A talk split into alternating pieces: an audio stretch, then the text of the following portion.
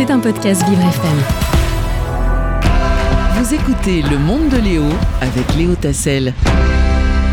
Bienvenue dans le monde si vous me rejoignez sur Vivre FM, la radio euh, de toutes les différences. C'est le moment euh, de s'intéresser à la jeunesse. Qu'est-ce que c'est que d'avoir 20 ans à l'étranger, direction l'Amérique du Sud aujourd'hui avec Marine Calmès. Bonjour Marine. Bonjour Léo, bonjour à tous. Effectivement, aujourd'hui, nous allons en Amérique du Sud, plus particulièrement au Chili. Donc, on connaît le Chili pour sa géographie unique et l'ancienne dictature de Pinochet, mais peut-être pas pour la force de sa jeunesse engagée. Historiquement, les changements sociaux du pays ont majoritairement été menés par la jeunesse. 2001, les jeunes luttaient pour la gratuité des transports. En 2006, ils se sont mobilisés pour une réforme de l'éducation. Ou alors en 2011, avec un mouvement étudiant contre les restes de l'héritage du régime fasciste de Pinochet. Alors il n'y a rien d'étonnant à ce que la jeunesse chilienne soit en première ligne des manifestations contemporaines, et c'est toujours le cas, particulièrement les étudiants qui en sont le moteur. Alors justement en 2019, donc il y a euh, pas si longtemps que ça, les jeunes ont été présents dans les manifestations qui ont embrasé le pays, Marine. Exactement Léo, en octobre 2019, une goutte a fait déborder le vase. Cette goutte, c'est l'augmentation du prix des tickets de métro. Ce n'est pas seulement 30 pesos, c'est 30 ans d'abus, scandaient les jeunes dans la capitale Santiago. Selon le professeur chilien et le spécialiste de la jeunesse Raoul Zarzouri, la jeunesse a une conscience critique que les adultes n'ont pas eue. Avoir 20 ans au Chili en 2023, c'est être né avec la démocratie et surtout une possibilité d'observer les autres systèmes démocratiques des voisins. Selon le sociologue, les adultes ont été marqués par le régime autoritaire du général Pinochet. Alors ils ont tendance à plus facilement se résigner face à ce que l'État demande.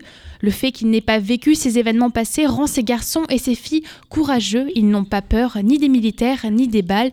Ils les affrontent, affirme le sociologue. Mais oui, c'est vrai, Marine, que cette jeunesse-là n'a pas connu euh, la violence, les couvre-feux, les persécutions vécues par leurs aînés. Euh, ils doivent avoir beaucoup d'espoir pour leur avenir. Euh, mais alors, quelles sont les revendications de la jeunesse chilienne, Marine? Alors tout d'abord une éducation et un enseignement supérieur de meilleure qualité. Il faut savoir que, euh, les, les, universités et les écoles, ce sont les plus chères d'Amérique latine. Même avec les bourses, les coûts sont exorbitants. Ce mouvement de contestation sociale était aussi un moyen d'exprimer leur mécontentement et de faire pression sur le gouvernement d'extrême droite à l'époque. Le sexisme, la corruption et plus généralement la vie chère étaient devenus insupportables. Et quelles ont été euh, les conséquences de ces contestations sociales est-ce que les cris des jeunes ont été entendu et écouté, Marine Eh bien, la forte demande de changement de la jeunesse a porté ses fruits, puisque le candidat de gauche, Gabriel Boric, a été élu à 56% en mars dernier, battant l'extrême droite de José Antonio Cast, héritier de Pinochet.